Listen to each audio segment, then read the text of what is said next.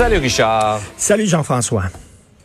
Alors, on a mis les projecteurs, c'est le moins qu'on puisse dire, sur cette culture du secret qui régnait à l'archidiocèse de Montréal en marge de l'affaire Brian Boucher. Alors, Brian Boucher, oui, ce, ce prêtre agresseur qui a pu agresser des enfants, des mineurs pendant 30 ans, pendant 30 ans, au vu et au su de l'Église de Montréal. En fait, c'est un rapport, c'est le résultat euh, d'une enquête qui a été menée par une ancienne juge de la Cour euh, supérieure.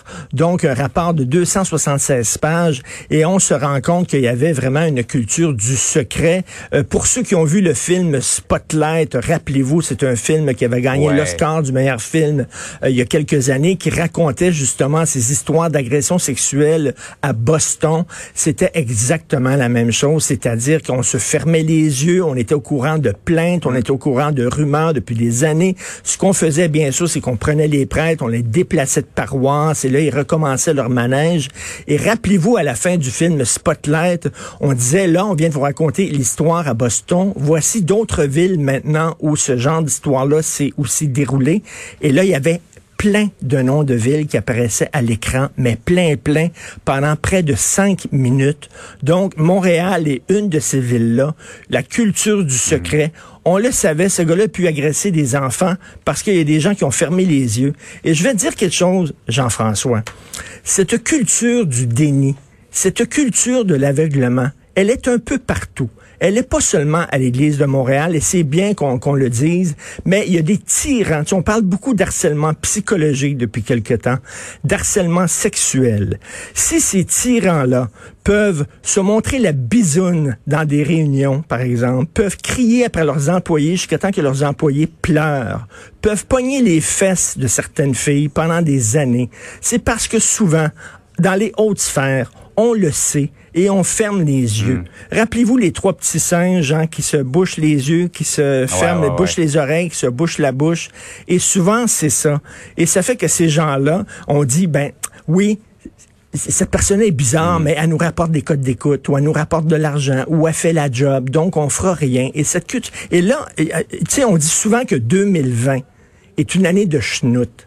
Et on a tous hâte le 31 décembre pour se débarrasser de 2020. De tourner la page. De tourner la page. Mais ce fut une année quand même importante parce que pour la libération de la parole, des gens qui ont été agressés par des prêtres, mhm. des gens qui ont dû travailler avec des tyrans et euh, des agresseurs. Et je pense que la, la parole s'est libérée cette année.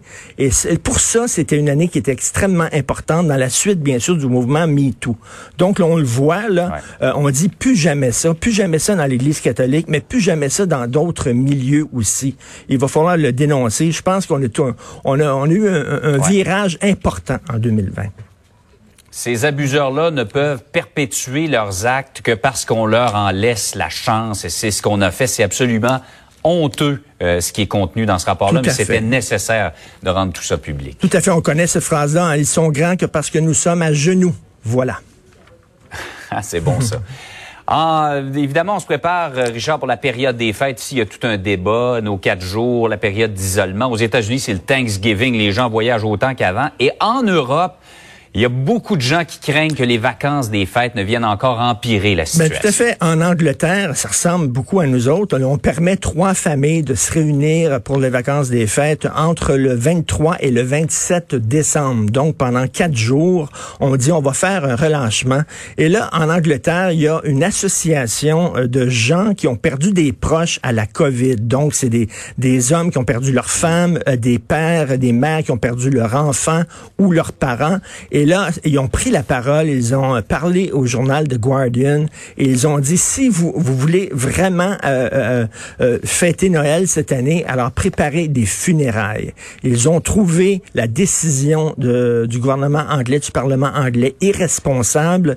Il y a une femme qui dit c'est comme si vous sacrifiez un de vos proches. Pourquoi? Pour une tranche de dinde et un morceau de gâteau.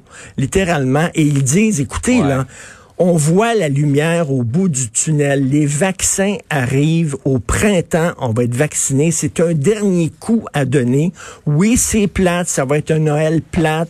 Mais en France aussi, il y a un médecin qui a pris la parole puis a dit, mangez pas avec papy puis mamie. Allez pas manger avec vos grands-parents. Ça n'a pas de sens. C'est le pire cadeau que vous pouvez leur faire dans le temps des fêtes. Donc, ils ont dit, ça va être un Noël qui est un Noël plate un Noël de 2020. On va serrer la ceinture, on donne un dernier coup. Puis au printemps, quand on va être vacciné, Jean-François, ça va être le plus gros rave de l'histoire de l'humanité. Tout le monde tout nu dans la mousse. On va se lécher à face toute la nuit. Ça va être super le fun. On va se frencher à qui mieux mieux. Aucun problème. Mais d'ici là, ce qu'ils nous disent, c'est des proches de gens qui sont morts. Faites attention. Exact. Absolument. J'aime bien la formule du président de l'Association médicale du Mississippi, Richard, qui disait aux Américains, tu veux pas vraiment voir maman pour le Thanksgiving et l'enterrer à Noël. Ben tout à fait. Puis tu imagines après ça comment tu te sens toi en disant ben je lui ai donné ça. J'étais asymptomatique, je ne le savais pas et cette personne est morte un peu à cause de mon irresponsabilité. Donc, euh, avant de danser euh, au euh, centre d'achat Rosemère ou à la maison, pensez-y un peu. C'est un passé-y bien, effectivement. Richard, bonne journée. Merci, bonne journée.